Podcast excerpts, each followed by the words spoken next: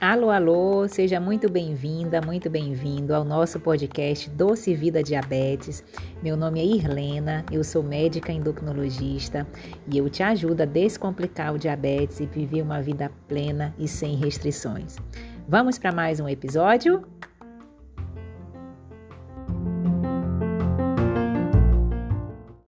Vou, que a fé não costuma falhar. Anda com fé eu vou, que a fé não costuma falhar. Anda com fé eu vou, que a fé não costuma falhar. Bom dia, bom dia! Seja muito bem-vindo a mais uma live da Quinta do Diabetes. Muito bom dia! Começando aí, retomando. Semana passada a gente não conseguiu fazer a live por conta de um quadro de Covid que eu tive após dois anos aí de prevenção e a gente viajou viagem de férias aí com a família. E fui pegar essa Covid, provavelmente lá em Belém, na minha terra. Mas já tô aí no décimo dia e tô me sentindo bem, graças a Deus. É, algumas coisinhas ainda que a gente dá sente. Esse bicho ele é meio esquisito mesmo dentro do corpo da gente. Mas vamos em frente, vamos em frente. 2022 começou aí e é importante a gente manter as prevenções, né? A gente observa muito que, que o vírus ele se apresenta muito mais espalhado em duas situações, o 8 e o 80. O 8, que eu considero, é quando a gente está em casa, né? Que a gente tira a máscara, a gente se sente mais seguro. E muitas vezes, quando isso ocorre, é onde a gente tem uma maior chance também de espalhar é, entre os nossos familiares. Lá em casa, todo mundo pegou esse o, o Covid. E eu digo lá em Belém, né? E também no 80, que é quando a gente também está em grandes aglomerações, é, festas, é, casamentos, é, aglomerações mesmo de muitas pessoas e acaba que dissemina também muito rápido. Tá? Então, assim, é, é importante manter a prevenção mesmo. É, os casos eles estão aumentando, casos é, mais leves, acredito eu, por conta da vacina ou da própria evolução do vírus aí no mundo, porém é muito importante porque tem, né, tem variantes novas, então é importante a gente manter esse quadro de prevenção, mas todo mundo aí que ficou preocupado, mandou mensagem, é, eu tô me recuperando bem, tá? Então, vamos em frente, vamos seguir em frente. Vamos hoje aqui na nossa quinta do diabetes. Hoje nós vamos fazer uma live. Para quem ainda não me conhece, tem muita gente nova aí chegando na nossa tribo do diabetes controlado. Meu nome é Irlena, então eu sou médica endocrinologista e eu ajudo, né, pessoas com diabetes a descomplicar esse diabetes, viver uma vida sem restrições. E é por isso que a gente está aqui nessa missão toda quinta-feira trabalhando com você esse processo, tá? Então, hoje na nossa live vamos fazer, eu, eu abri uma caixinha é, para que você pergunte. A gente teve algumas perguntas aí na caixinha, a gente vai responder a caixinha de perguntas. E para todos que quiserem também entrar ao vivo aqui comigo, fazer alguma pergunta, a gente se conhecer para ter um papo, também pode ficar à vontade, é só me chamar aí nessa câmerazinha que a gente troca essa informação ao vivo e pode perguntar também, tá? Então hoje a live vai ser uma live de perguntas e respostas para a gente tirar dúvidas, dúvidas frequentes em relação ao diabetes. Deixa eu começar aqui e ver qual foi a primeira pergunta que teve na caixinha. Hum, peraí, só um minutinho, vamos lá. É, hemoglobina glicada de 8,7 e glicose de jejum de 97. A médica disse que ainda não pode fechar o diagnóstico. Está correto? Bom, é, é, a avaliação diagnóstica ela precisa ser feita devido a uma diante de uma história clínica, tá? Exames de laboratoriais por si só não fecham diagnóstico do diabetes, são fundamentais sim, mas a gente precisa de uma história clínica, do exame físico detalhado e os exames complementares. Porém, quais são os quatro critérios diagnósticos laboratoriais para a gente definir se a pessoa tem ou não o diabetes? O primeiro deles é a glicose de jejum maior ou igual a 126 em duas ocasiões distintas, em dois dias diferentes, tá? O segundo, após o teste oral de tolerância à glicose, que é aquele líquido doce, se a glicose estiver maior ou igual a 200, também pode fechar o diagnóstico do diabetes. Um terceiro critério é o da justamente da hemoglobina glicada. Essa hemoglobina glicada, quando ela está maior ou igual a 6,5 em dois exames também, tá? Também pode fechar o diagnóstico do diabetes. E um quarto e último critério que a gente tem é quando você faz uma glicose aleatória e essa glicose em feiras, em eventos, ou mesmo em, em, em, em alguma situação de saúde, e essa glicose dá maior ou igual a 200, com sintomas relacionados é, sintomas clássicos do diabetes, essa glicose, esse diagnóstico também pode ser fechado. Então, são esses quatro critérios basicamente.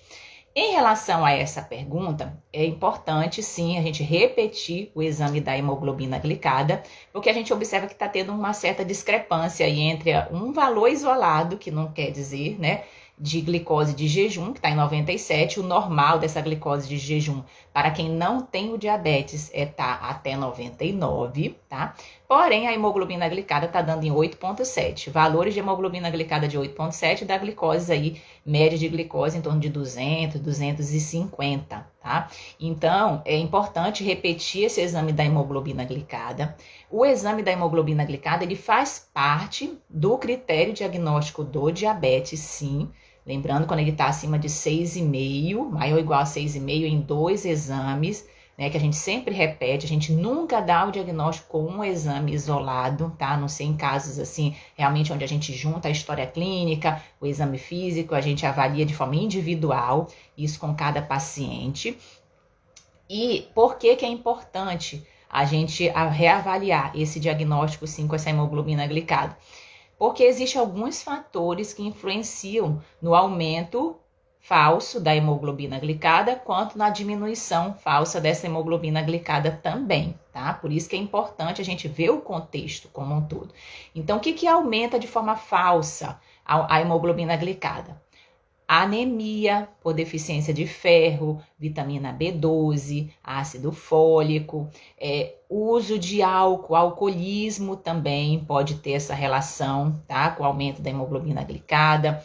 Aumento de triglicerídeos também é um fator que pode influenciar no aumento da hemoglobina glicada de forma falsa, é, retirada do baço, algumas doenças nas hemácias então, esses são fatores que podem influenciar doenças renais também, com aumento de ureia.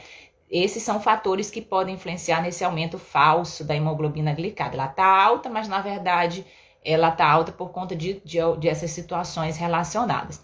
E fatores que podem influenciar na redução da hemoglobina glicada. Às vezes ela está baixa, mas quando vai ver os níveis de glicose está muito alto. Quais são? É, também doenças nas hemácias, que pode tanto aumentar quanto reduzir, gravidez, transfusão de sangue, é, hemorragias, perda de sangue muito intensa. Então, são fatores que reduzem a hemoglobina glicada, que nada mais é a hemácia, onde a glicose, quando ela está alta, ela se liga nessa hemoglobina glicada e dá esse, esse padrão, que hoje ainda é o exame padrão ouro dentro do acompanhamento do diabetes é a hemoglobina glicada e a gente sabe que com o sensor de monitoramento contínuo da glicose, que é uma tecnologia nova também ainda cara para muitos, mas que tem nos ajudado também nessas variações que a gente observa é, no, diante do quadro do diabetes e das hipoglicemias. Então, respondendo à pergunta, é, realmente é importante rever os valores, avaliar todo o contexto, a história clínica, para se fechar o diagnóstico ou não do diabetes, seja um diabetes ou um pré-diabetes, nada disso é, ainda está tá descartado, mas é importante você reavaliar com a endócrino de confiança, a endócrino que lhe acompanha, para que possa sim estabelecer esse diagnóstico. Uma vez dado o diagnóstico, começar o plano de cuidados aí mais efetivo, lembrando que na prevenção, a prevenção do diabetes ela é muito mais é, barata, muito mais efetiva, inclusive. Então, sempre independente se tem o um diagnóstico ou não, trabalhar os pilares da boa saúde é fundamental. Combinado? Olha só que tanto de pergunta que já tem gente querendo falar. Vamos lá, vamos respondendo aqui por partes. Bom dia a todos que estão chegando aí, vamos lá. Hoje a nossa live é de perguntas e respostas. Bom dia, Poliana, já tô melhor sim, viu? Um beijo bem grande para todos aí que mandaram mensagem no direct, estão preocupados. A Kátia está perguntando: Coca Zero pode modificar o valor da glicose? E o café com adoçante modifica também? Ó, a, dentro dos industrializados, a gente sabe que os alimentos light, diet, eles são muito, as pessoas quando têm o diagnóstico do diabetes, existe esse mito que tem, precisa consumir esse tipo de produto, e isso não é verdade, tá? Muitas vezes você está comprando produtos mais caros, mais industrializados e que tá trocando ali gato por lebre, por quê? Porque quando você vai olhar no rótulo, existe alguns alguns açúcares escondidos ali com xarope de maltose, com maltodestrina, tem muitos tipos, tem mais de 50 tipos de açúcar escondidos, outro nome que não seja carboidrato, que eles não põem açúcar, então outro nome escondido dentro dos rótulos desses produtos.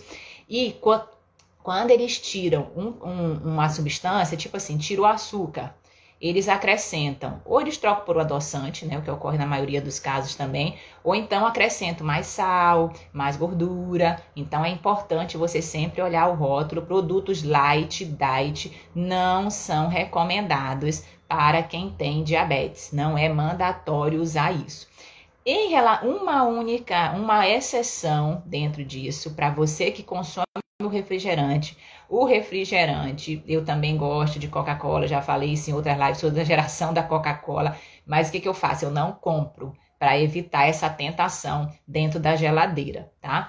Para você que usa o refrigerante, que tem o diabetes e usa o refrigerante, a gente pede que isso seja eventualmente nesse caso trocar o refrigerante normal, que é muito rico em açúcar, tá? É muitíssimo rico em açúcar. Uma latinha de refrigerante tem em torno de uma colher e meia de sopa de açúcar, então é bastante glicose, sim, é bastante carboidrato que tem. Nesse caso é importante você trocar pelo refrigerante zero, tá? Que nesse caso não altera a glicose do ponto de vista do carboidrato tá certo? Mas dentro da composição da Coca-Cola, que a gente nem sabe ao certo o que, que tem, pode ter gordura associada também, então é importante a gente é, ter atenção. Mas não para você substituir o refrigerante normal pelo zero, isso é uma boa opção, sim, para quem tem diabetes e consome o refrigerante que a gente pede que seja realmente uma exceção por se tratar de um alimento muito industrializado,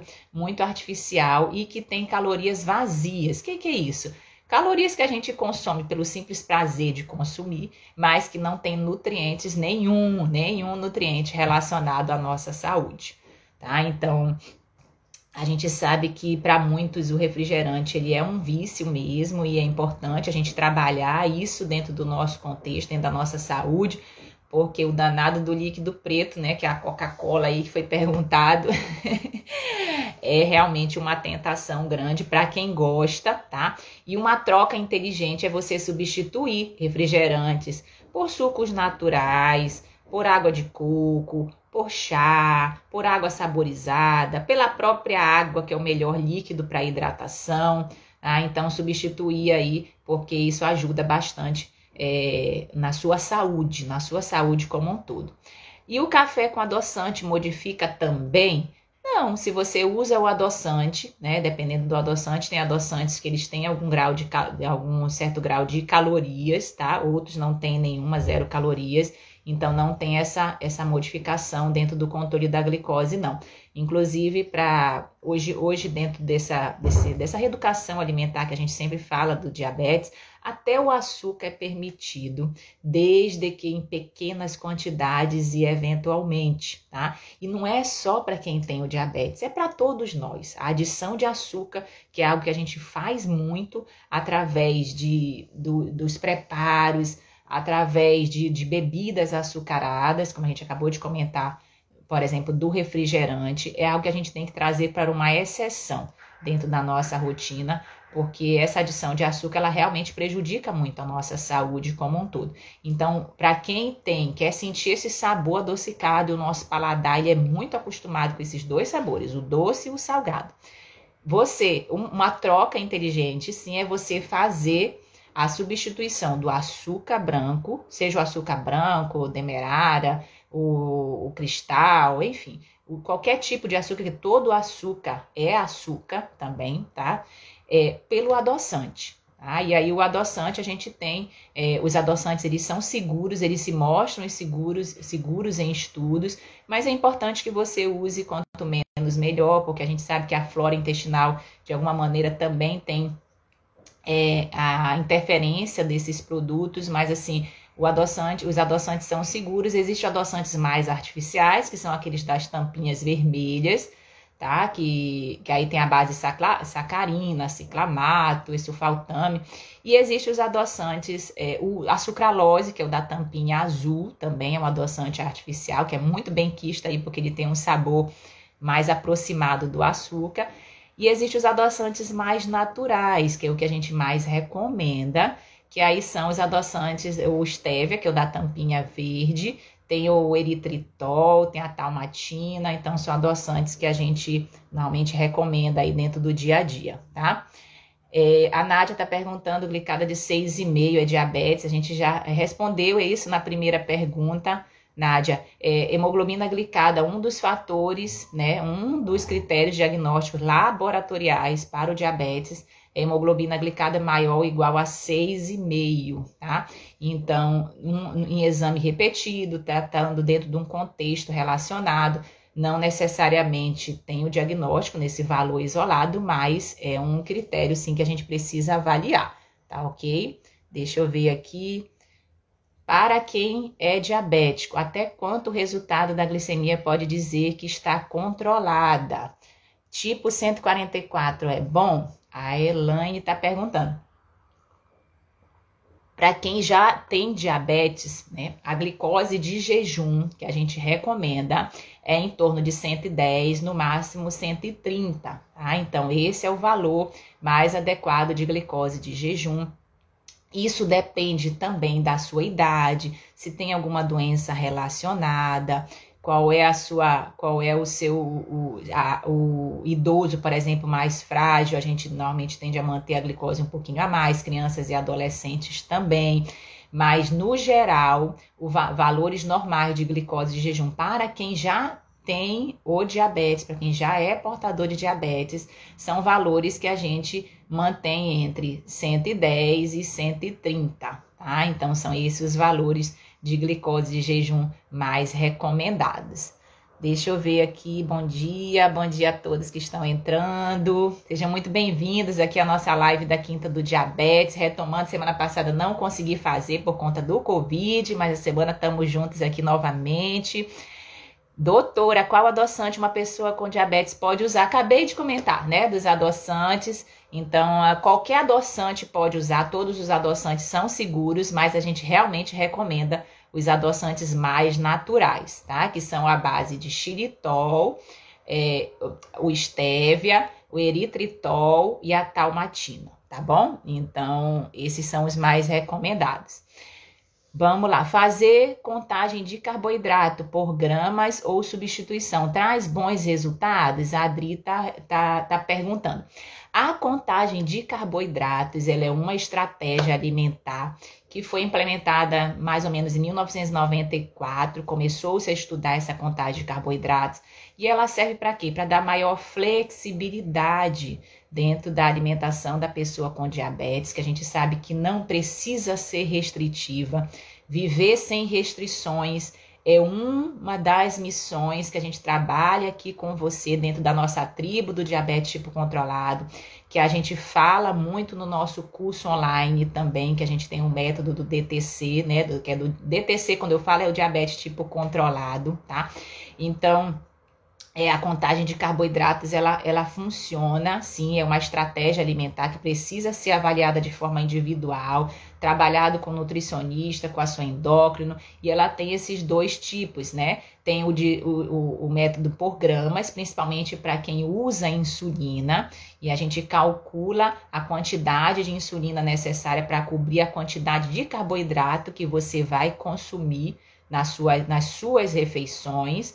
E também tem o método de substituição, que ele pode ser utilizado para quem não usa insulina, as pessoas portadoras de diabetes tipo 2 também podem usar o método de substituição, que nada mais é do que você ver, por exemplo, um, um brigadeiro tem X gramas de carboidrato e uma fruta tem X gramas de carboidrato. Qual que você vai escolher no dia a dia? Lembrando que a contagem de carboidratos, ela precisa ser feita também de forma responsável.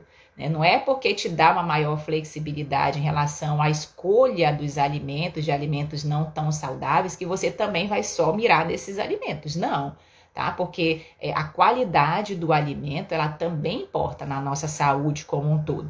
Então, assim, ela dá flexibilidade de você poder comer o que, o que você quiser, mas com responsabilidade também. Isso é um grande diferencial que é importante a gente tratar e cuidar aqui. Mas é uma estratégia, sim, alimentar que, que pode ser utilizada e que deve, e, e, caso você use insulina ou não e quiser saber mais, é importante estudar, né? Estudar sobre ela, porque pode também trazer esse benefício aí, tá?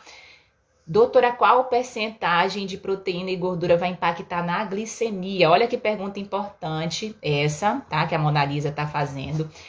Um erro, um erro grande é achar que só o carboidrato impacta na glicose. Isso é um erro muito grande que a gente comete.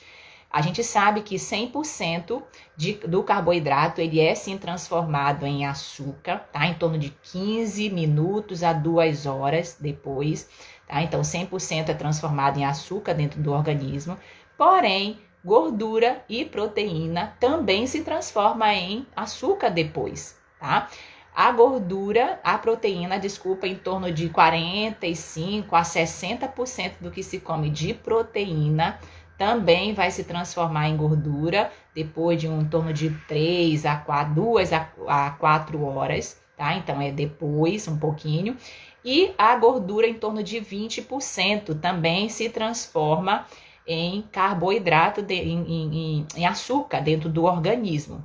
Então, não é só carboidrato. Às vezes as pessoas, ah, eu vou fazer uma dieta low carb ou zero carb, é, corta todo o carboidrato e aí come, come, come muitas, é, é, muita carne gordurosa, muitas fontes de proteína não saudáveis, de gordura não saudáveis, altera aí o colesterol, que a gente sabe que é um fator de risco importante também para doenças cardiovasculares e acha que está ali abafando, né? E não é assim, tá? O carboidrato hoje dentro de uma alimentação balanceada, ele é importante também, é uma fonte de energia, a principal fonte de energia dentro do nosso organismo. A questão é você escolher ter no dia a dia, né, melhores fontes de carboidrato, a quantidade de carboidrato também importa.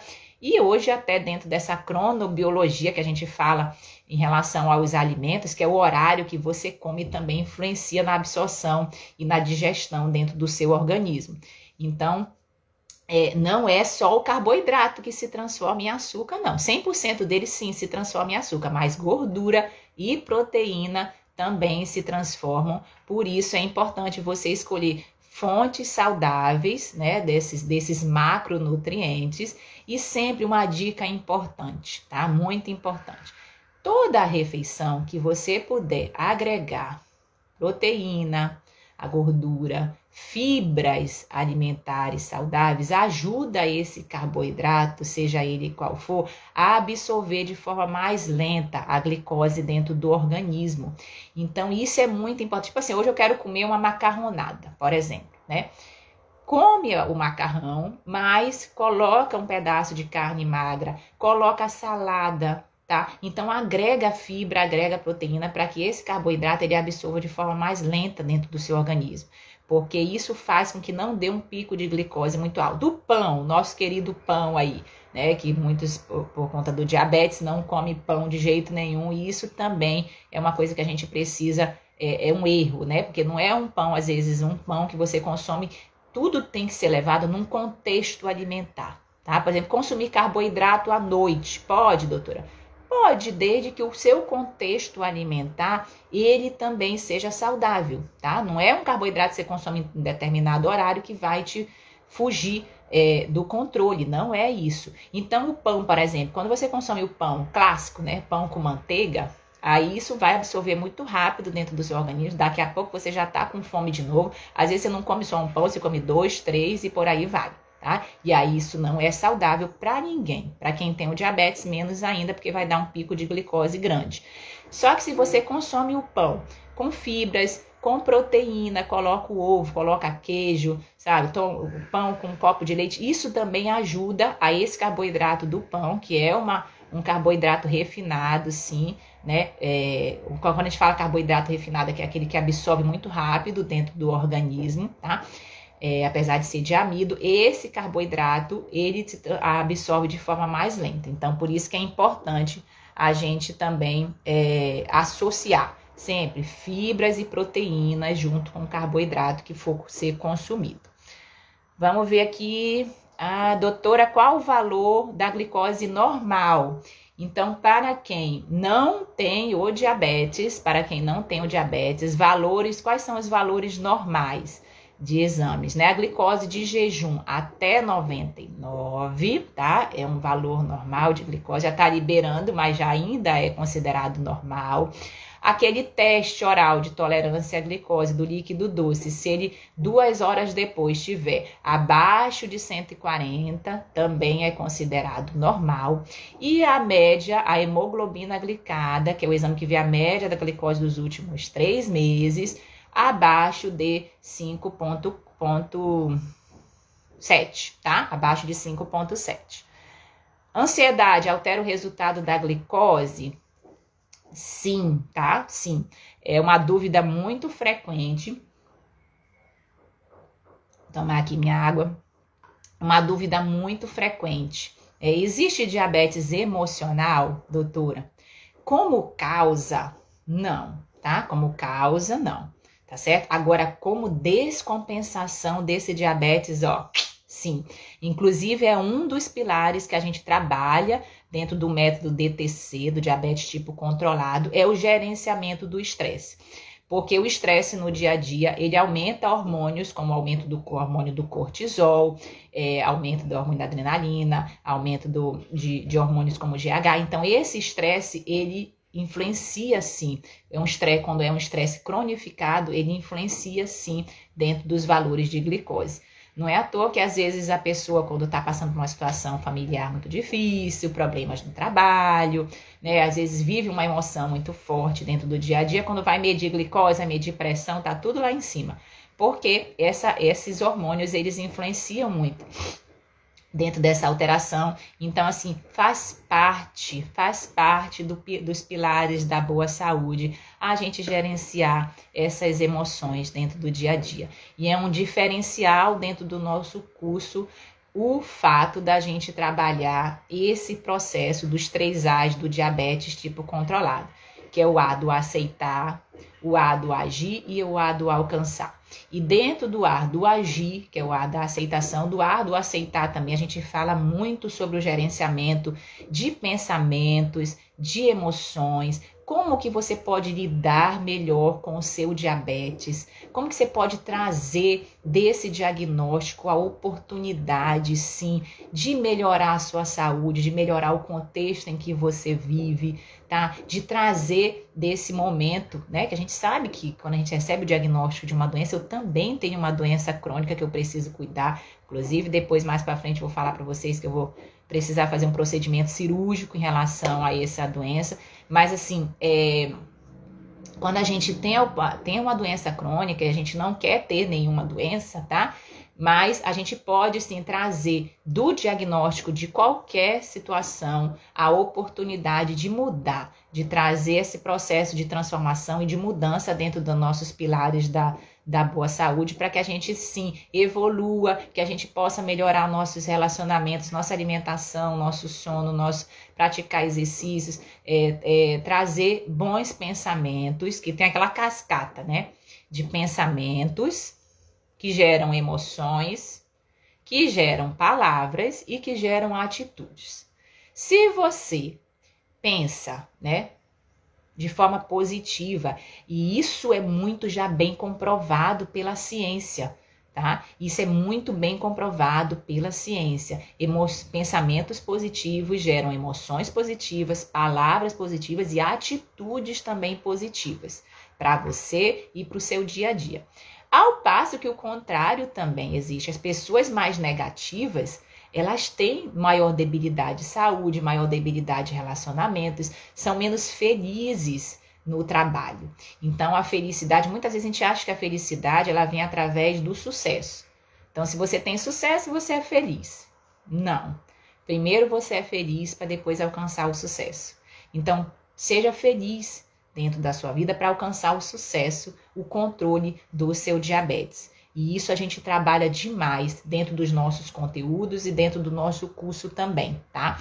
Então, emoções, gerenciamento de emoções impactam sim dentro do controle da glicose, seja para o lado positivo ou para o lado negativo. E a gente que está aqui, você que está aqui me ouvindo nessa quinta do diabetes, toda quinta-feira a gente faz essa live. A gente quer que você tenha essas emoções positivas, que você trabalhe isso dentro do seu contexto né? Que com desafios, sim, a gente tem muitos desafios no nosso dia a dia e na nossa vida. Não existe maré mansa, não existe maré que está sempre mansa, não existe estrada que é sempre reta, né? Sempre tem desafios, mas aproveitar desses desafios, dessas, dessas dificuldades, a oportunidade de crescer e evoluir, tá?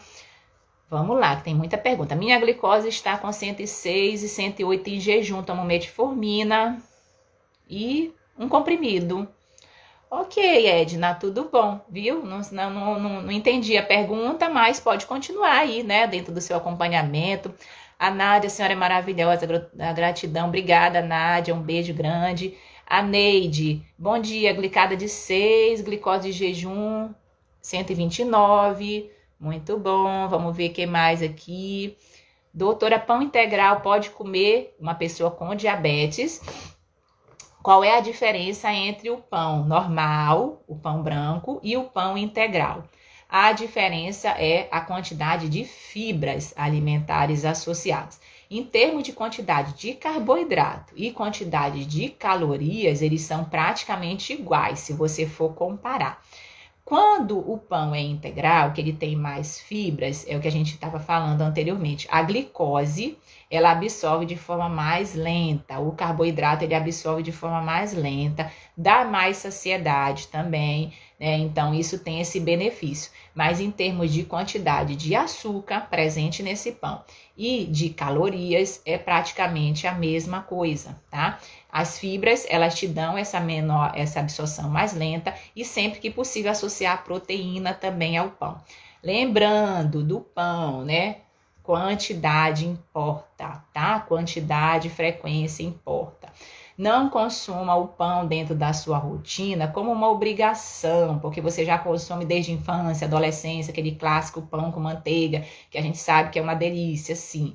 Mas quando ele é pela obrigação, aquilo que você está consumindo nem sabe por quê, né? Por, por, um, por, um, por uma, já uma coisa que você carrega, um hábito que você carrega desde a infância. Mas sempre que for consumir o pão, agregue, prote... agregue nutrientes a esse, a esse pão, tá? E traga uma frequência menor do consumo também no dia a dia. O pão é um alimento sagrado, é um alimento bíblico, não precisa você cortar o pão da sua rotina. Porém, existem formas melhores sim de você consumir esse pão no seu dia a dia sem trazer culpa, sem trazer julgamentos e principalmente sem trazer um descontrole da sua glicose, tá? Então, é, consuma o pão não pela obrigação, tá? Pelo prazer e sempre agregue fibras, agregue proteínas, agregue nutrientes a esse pão numa quantidade correta, numa quantidade adequada. Tem gente que consome o pão, às vezes vai, vai senta para tomar o café, come dois, três pães. Tem gente que consome o pão de que a gente brinca de 8 em 8 horas, que é no café da manhã, no lanche da tarde e à noite. E aí isso daí já deixa de ser saudável também para todos nós, tá bom? Vamos ver. Qual o melhor açúcar para ser consumido. Todo açúcar é açúcar. Açúcar branco, açúcar demerara, açúcar mascavo, açúcar cristal, todo açúcar é açúcar, ele se transforma em açúcar dentro do organismo, tá? Então, o melhor açúcar é aquele que você não consome.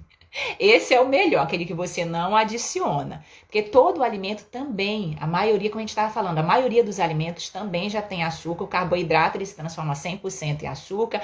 A proteína ela se transforma em torno de 40 a 60% em açúcar e a gordura em torno de 20%. Então, todo alimento, por mais que ele seja um sabor salgado, por mais que não tenha o sabor adocicado, ele também já contém açúcar. Então, quanto menos você adicionar o açúcar, retirar o açúcar do seu dia a dia e da sua rotina, dos seus preparos, melhor, independente de qual açúcar você consome. Tá? A gente sabe que o açúcar, por exemplo, mascavo, o açúcar da rapadura, ele é menos processado, ele é menos industrializado e preserva um pouco mais a questão dos nutrientes, da, das vitaminas, tá? Da, das, do, do, nos nutrientes relacionados. Porém, é açúcar do mesmo jeito, tá? Então, assim, é, o mínimo que você puder consumir, se puder não consumir, não adicionar esse açúcar na sua rotina, ó, melhor, viu? Então, todo açúcar é açúcar. Vamos lá, deixa eu ver aqui, acho que eu vou voltar para a caixinha, que eu, é muita pergunta, eu estou esquecendo do pessoal que fez a pergunta nas caixinhas. Deixa eu voltar aqui, peraí. Vamos ver aqui mais uma pergunta da caixa, das caixinhas. Aqui. Glicada de 6,4 em setembro, 5,7 em janeiro. Só continuar. Olha que coisa maravilhosa aí. Parabéns a você que cons conseguiu. Ah, certamente você fez mudanças, certamente você trabalhou pilares, certamente você tem acompanhado esse diabetes, tá? Ou pré-diabetes, aí não deu, não deu, não deu para saber com, qual é o, o, diagnóstico, mas com melhora, né? Com melhora dos parâmetros e mais do que melhora em laboratório, melhora na qualidade de vida, melhora na saúde. Então, é dar sequência mesmo, deve ser continuar algo que está tá sendo bom, que está sendo efetivo, que está tá trazendo melhora da qualidade de vida. Então, é dar sequência nesse processo, porque tá no caminho certo, né? Um, os valores de laboratório, eles não dão, eles não dão, eles não nos dão parâmetros, né? Parâmetros dessa melhora, desse controle.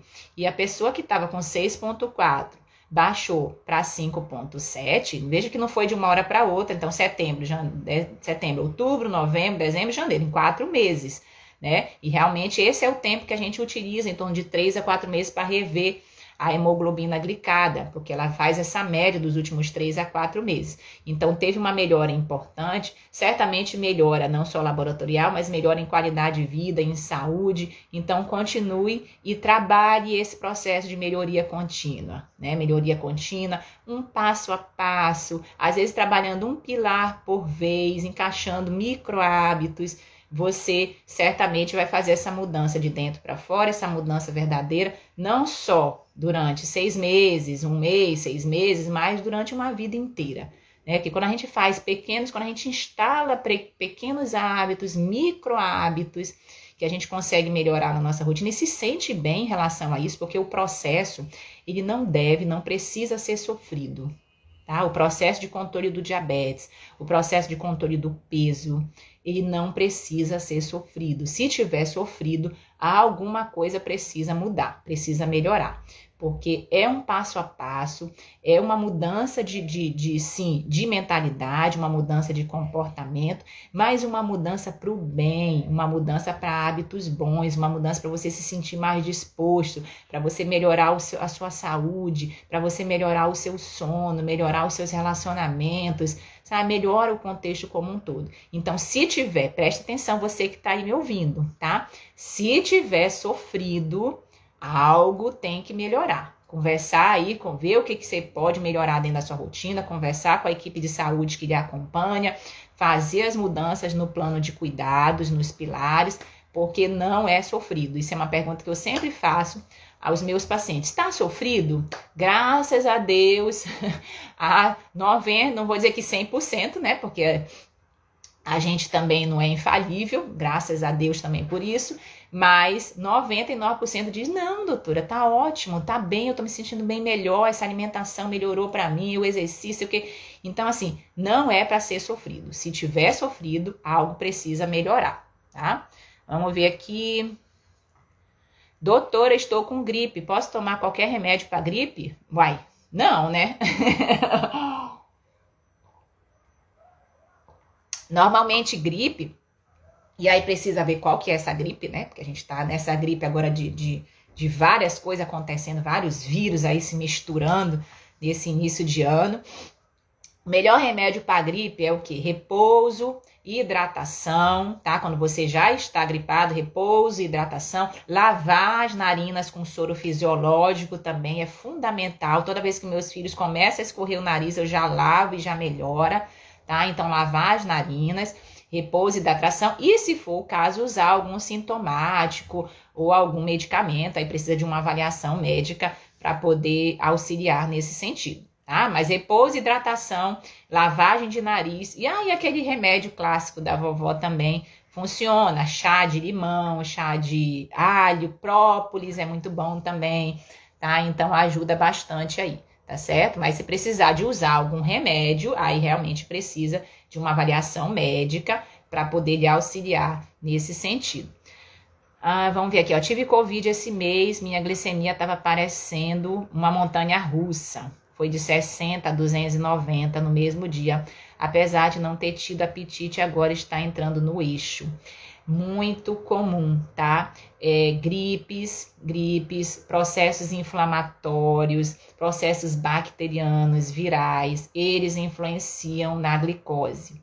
Então, cirúrgico, procedimento cirúrgico, por exemplo, que causa um estresse inflamatório, tudo que causa é, inflamação dentro do nosso organismo influencia dentro do controle da glicose por conta de, da própria inflamação em si, fatores inflamatórios, né, que estão dentro do nosso organismo, que começam a aparecer, fatores hormonais também.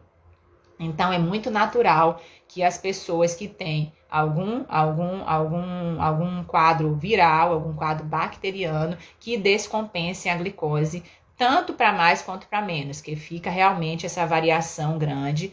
E aí, qual é a melhor estratégia para isso? Fazer né, a, os ajustes medicamentosos, por exemplo, ajuste às vezes no, no remédio, ajuste na insulina que você está utilizando e cuidar da causa básica, né? Cuidar da causa básica dessa alteração. No caso de resfriados, de gripes, em torno de 5 a 7 dias, você mantendo os cuidados necessários é, a chance de melhorar é muito grande, e aí né, nesse processo, na medida em que vai reduzindo esse processo inflamatório dentro do seu organismo, também vai melhorando esse controle do diabetes, tá? Porque a glicemia, ela é sim influenciada por infecções, sejam elas infecções virais, infecções bacterianas, infecções fúngicas também, tudo que gera inflamação dentro do nosso organismo afeta a glicose.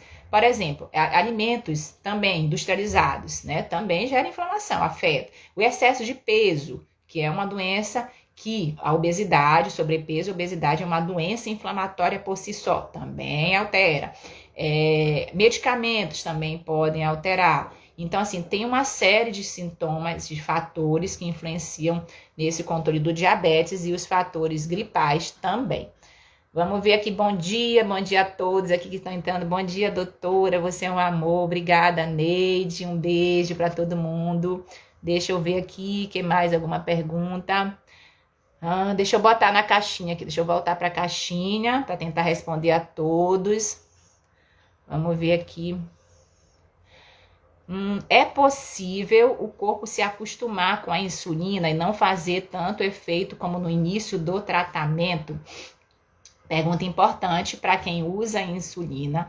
A insulina a gente sabe que ela é um hormônio, né? O único hormônio que é capaz de pegar a glicose, que é a nossa gasolina do carro, é o nosso combustível, jogar dentro do nosso tanque, que é a célula, para a gente poder queimar, produzir energia e estar tá aqui é, realizando as atividades normais do dia a dia, tá? Quando existe a insulina dentro do organismo, mas ela não está conseguindo agir, que é que a gente chama de resistência insulínica, aí o que, que pode estar tá ocorrendo? Excesso de peso, às vezes uso de medicamentos, como o caso de corticoide, que também pode influenciar, ver qual é a causa que está prejudicando a ação dessa insulina. Tá? E, e, obviamente, quanto maior a resistência insulínica, maior a necessidade que o pâncreas, que é o órgão que produz a insulina, de produzir insulina a mais, e essa fábrica ela fica mais acelerada, mas tem uma hora que ele cansa. E na hora que o, que o pâncreas cansa de produzir a insulina, aí a gente precisa muitas vezes repor essa insulina ou então cuidar desse excesso de peso. Quando a gente reduz peso, a gente melhora a ação da insulina e ela consegue fazer esse mecanismo de colocar a glicose dentro da célula. Para quem usa a insulina externa, para quem aplica a insulina, também existem fatores que influenciam nisso. Não é que o corpo se acostuma com a insulina. Acontece uma série de fatores que podem influenciar desde o excesso de peso, que hoje é, um, é, é comum, 20% das pessoas com diabetes tipo 1, que são as pessoas que tá, tradicionalmente usam a insulina como plano de cuidados principal, é, acima do peso. Então, quanto mais peso, maior resistência a essa insulina, maior a quantidade de insulina também é preciso ser utilizada. Erros alimentares também influenciam. Condições relacionadas também, como excesso de colesterol, gordura no fígado, tá? Então, condições relacionadas também é, influenciam. É, situações virais, flutuações hormonais. Então, é, TPM para as mulheres, é, a, é, adolescência. Então, assim, existe uma série de fatores que influenciam. O sono, o sono é algo também que influencia dentro do contexto da insulina.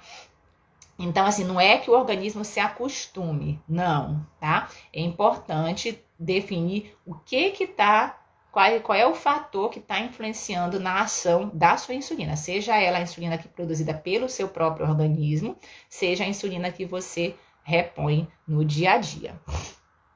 Vamos acelerar aqui que está acabando o nosso tempo. Deixa eu ver aqui outra pergunta. Hum, o diabético pode consumir o mel esporadicamente em caso de chás para melhora de uma enfermidade?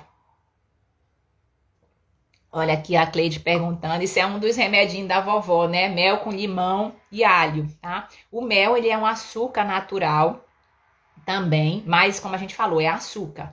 Então precisa sim ser consumido de forma muito moderada, tá? E sempre que você estiver fazendo o consumo desse tipo de, de remédio natural para melhorar a saúde, né, em casos de quadros virais, meça a sua glicose. Meça antes, meça duas horas depois, faça esse automonitoramento para ver de que forma isso está impactando dentro do seu organismo cada organismo responde de uma maneira diferente, tá? A mesma colher de sopa de mel que você toma é diferente da que eu vou tomar, da que outro colega, pessoa com diabetes, também vai usar. Então, isso é muito individual. E a melhor estratégia de você ver como o alimento ele, ele, ele responde dentro do seu organismo, porque isso depende também muito de flora intestinal, isso é individual é, é, de cada um é você medir, você fazer o seu automonitoramento. Então, pode sim ser utilizado, né, como remedinho da vovó aí, mel com limão e alho, própolis e tudo, mas desde que isso não impacte, que você faça esse automonitoramento dentro do seu acompanhamento, tá? Vamos ver, por isso gosto muito de você. Obrigada, tem médico que tortura a gente. Não, é, infelizmente, infelizmente a gente ainda tem muito, muita discriminação em cima do diabetes, por parte não só da pessoa com diabetes também, viu? A pessoa com diabetes também ela se discrimina muito, não só por parte da, da população em geral, mas infelizmente ainda por parte de, de equipe de saúde, de médicos, que, que muitas vezes dizem assim: ah, você vai ter que cortar todo o açúcar, você não vai ter mais comer mais nada, você vai é, viver uma vida de restrições. E muito pelo contrário. Na verdade, quando você traz, como a gente falou, traz esse processo para uma mudança definitiva na sua vida, você vai sim é, ter uma vida muito mais saudável. Isso chega para muitas pessoas quando recebe o diagnóstico do diabetes, elas se sentem melhor porque mudam, mudam hábitos. Agora, se você também recebe o diagnóstico e fica tratando o seu diabetes aí como a pior doença do mundo, terrível, é, é, odeio você ter diabetes, né? O mundo que você enxerga é o mundo que você é. Tá? Então, se você está enxergando situações horríveis, situações difíceis, situações que vão te trazer muito mal, como que isso vai acontecer? Para esse lado. Tá? Então, isso funciona para os dois lados. Né? Se você enxerga é, o diabetes como uma doença que você vai cuidar, que você vai trazer melhores atitudes para o seu dia a dia, que você vai se comportar de uma maneira diferente, vai trazer esse processo de melhora de mentalidade, certamente isso vai te trazer benefícios para a sua vida como um todo. Tá? Então, o mundo, olha só, o mundo que você é é o mundo que você enxerga. Então, vamos limpar aí as nossas vistas, limpar aí para a gente poder é, cuidar da nossa glicose e da nossa vida da melhor maneira possível, porque o diabetes ele não é a sua vida, ele é apenas uma parte da sua vida.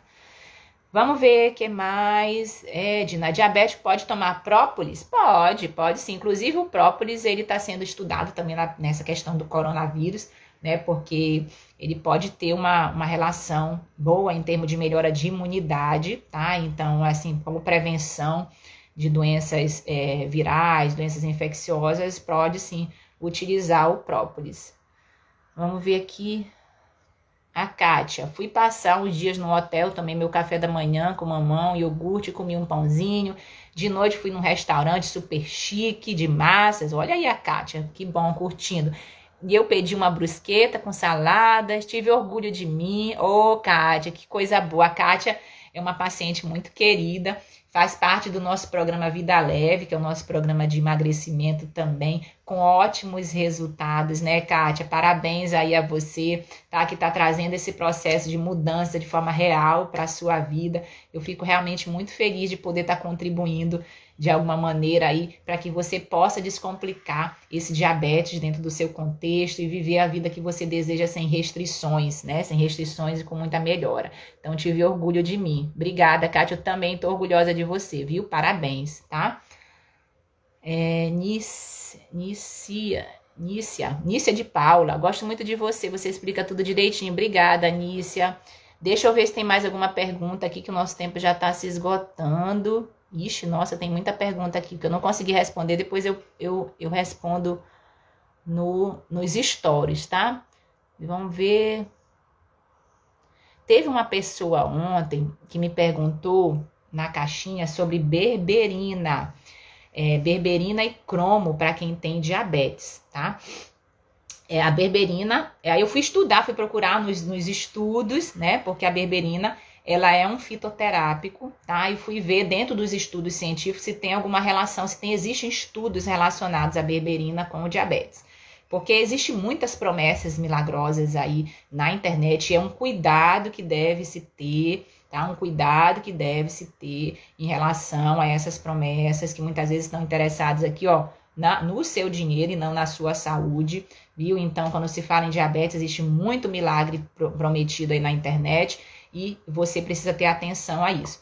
Então, a berberina é um fitoterápico que tem sim estudos relacionados à melhora e controle da glicose, tá? Estudos ainda não muito bem sedimentados, não muito bem contextualizados ainda dentro desse processo, portanto, a gente não indica tá? A gente não indica hoje, né? Ah, daqui a um ano, daqui a cinco anos, sei lá, a gente não sabe. A medicina é uma doença de verdade, é uma, é uma, é, é uma, é, é uma ciência de verdades transitórias. Então, o que a gente fala hoje pode já não ser amanhã e assim vai, né? E vai evoluindo sempre, tá?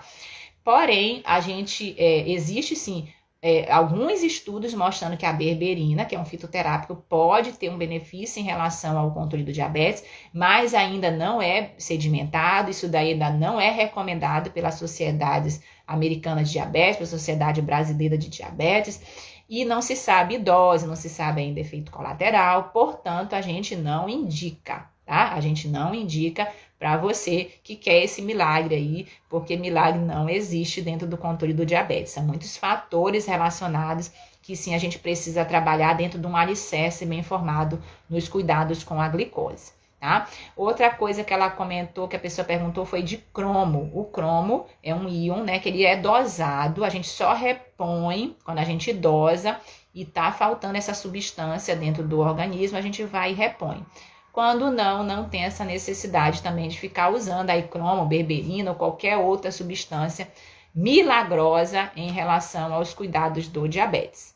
Tá? Então, é, o milagre ele não existe, tá? Não acredite, não acredite em milagre. Se alguém está prometendo milagre para você aí em relação aos cuidados do diabetes, sai correndo. Corre porque essa pessoa aí está interessada na sua, provavelmente no seu dinheiro, ou então sei lá o que. Não existe milagre nos, controle, no, nos cuidados com diabetes, tá? Isso aqui eu nunca vou prometer para você, tá certo? Exige sim comprometimento, exige educação em diabetes, exige mudança de mentalidade, mudança de comportamento, tá? Porque os pilares da boa saúde, que deve ser para todos, eles são um desafio, sim, da gente encaixar na rotina.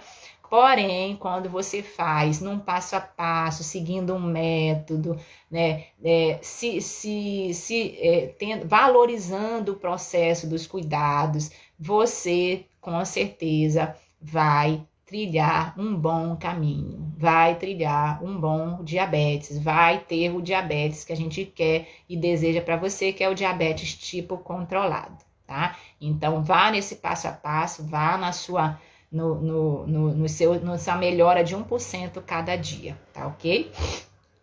Deixa eu, deixa eu beber minha água aqui que a minha garganta já tá pifando.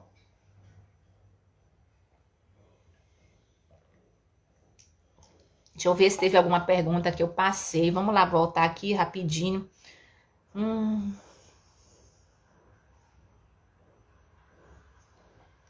Aqui, doutora. Pergunta do Albino, que tá aqui na live, perguntou agora.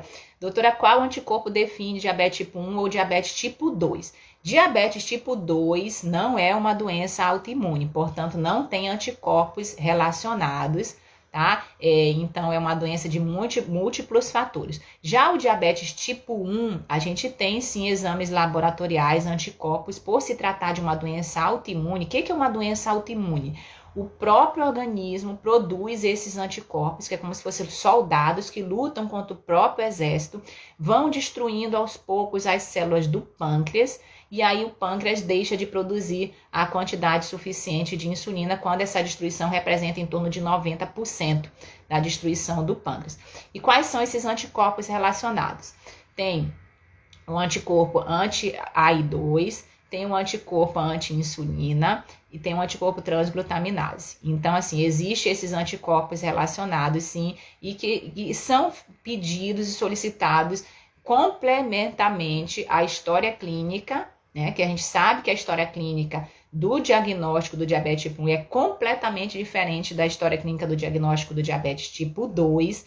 Então, eles precisam ser solicitados, esses anticorpos, e na dúvida, a gente pede, tá? Para poder é, traçar um melhor plano terapêutico aí para cada pessoa, tá bom? Vamos ver. Obrigada por responder minha pergunta. Obrigada, Rutileia, por fazê-la também. Deixa eu ver se eu não pulei nenhuma. Vamos ver aqui que mais. Hum, a Neide, glicada de 6.1, glicose 129, tomo metformina. Acho que a gente já comentou aqui da Neide. Vamos ver aqui. Glicada de 6,5 pode ser considerada diabetes controlada? Ó, a, a, a glicada, a hemoglobina glicada, de forma geral, o valor de hemoglobina glicada é considerado normal para quem tem diabetes é abaixo de 7, tá? Pela recomendação da Sociedade Brasileira de Diabetes. E a gente sempre, é uma frase que eu uso aqui nos nossos conteúdos, que é a glicada de 10 ou até mais, né? Tem uma são de 11, 12, 13, 15, já vi até de 17.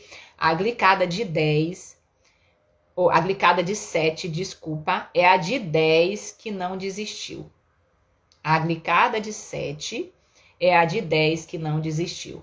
Então, não desista de você, não desista dos cuidados com o seu diabetes. Se você está com diabetes descompensado, trabalhe, procure ajuda, procure essa, essa educação em diabetes aqui, procure se cuidar para que você possa sim atingir bons níveis de glicose, glicada de 7 ou menor, ainda se possível, então glicada de 6,5 para a pessoa que já tem o diabetes tá? Levando em consideração que um exame isolado não quer dizer um controle absoluto, né? Existem fatores que precisam ser relacionados, isso a gente avalia muito em consulta médica, tá? Mas a princípio, sim, se a gente for levar apenas em consideração a hemoglobina glicada, tá um valor legal aí de glicose. Hum, Deixa eu ver, acho que ótima live. Obrigada, dona Silvia. Um beijo. Meu pai aqui tá presente também. Beijão, pai. Um beijo. Muito boa live de perguntas e respostas. Adoro. Obrigada, gente. Obrigada pela participação aí de todos. Foi muito bom. Já vai estar tá dando uma hora de live. Deixa eu ver se eu não deixei nenhuma, nenhuma pergunta sem ser respondida aqui. Aqui, ó, tem uma aqui. Doutora, tenho muito medo dessa doença. Olha que isso dá uma outra live, hein? Essa, esse comentário aqui dá uma outra live, tá? É, é natural, né? É natural esse, essa escala de emoções negativas que existe dentro do controle do diabetes, tá? É natural ter altos e baixos. É natural a gente ter medo, tá? O medo, ele é uma coisa que a gente precisa trabalhar dentro do nosso contexto. Quem não sente medo é porque tá doido, né? A pessoa que não tem medo de nada é aquela pessoa malucona, que não tá nem aí, tudo, não preserva a sua saúde. O medo, ele, ele faz parte da nossa rotina, do nosso dia a dia, mas a gente trabalhar esse medo, e a melhor forma da gente trabalhar o medo nos cuidados com o diabetes é ação. É você se educar, é você é, partir para o segundo A do diabetes tipo controlado, que é o A do agir. Né? O agir é a melhor maneira de você superar o medo em relação ao diabetes. A gente tem muitas. Depois dá para a gente fazer uma live só sobre os principais medos em relação ao diabetes. Depois vocês podem me ajudar nisso também. Qual é o principal medo?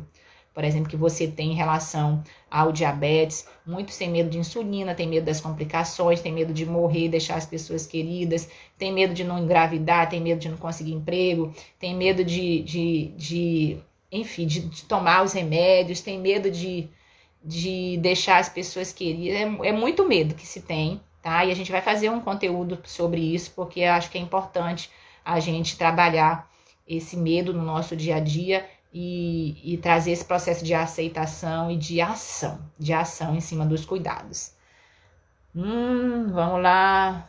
Gente, acho que já deu. Uma hora de live, qualquer hora o, o Instagram vai vai cortar a gente aqui você consola e coloca no colo. Obrigada, Gilma. Terminando aí com essa mensagem de a Gilma, porque o diabetes ele precisa sim ser tratado é, com acolhimento, com acolhimento, com mudança de comportamento, com mudança de mentalidade, com aceitação.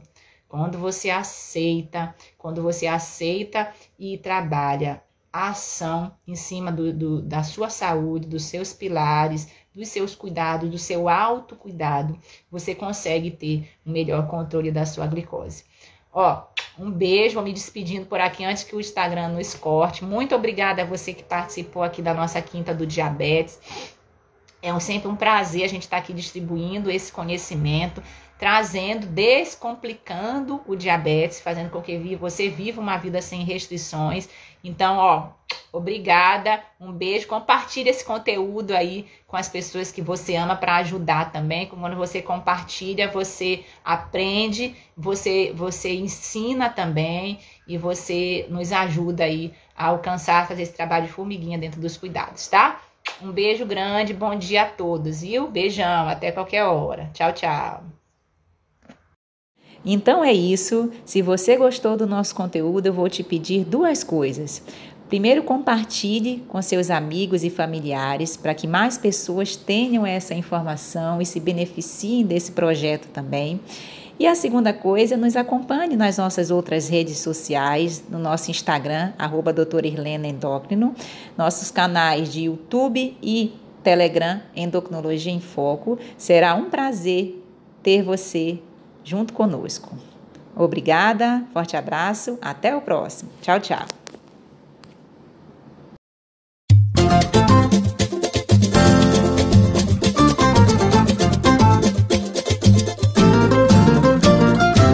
Quem cultiva a semente do amor, segue em frente, não se apavora.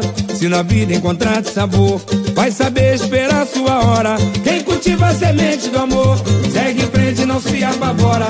Se na vida encontrar sabor, vai saber esperar sua hora.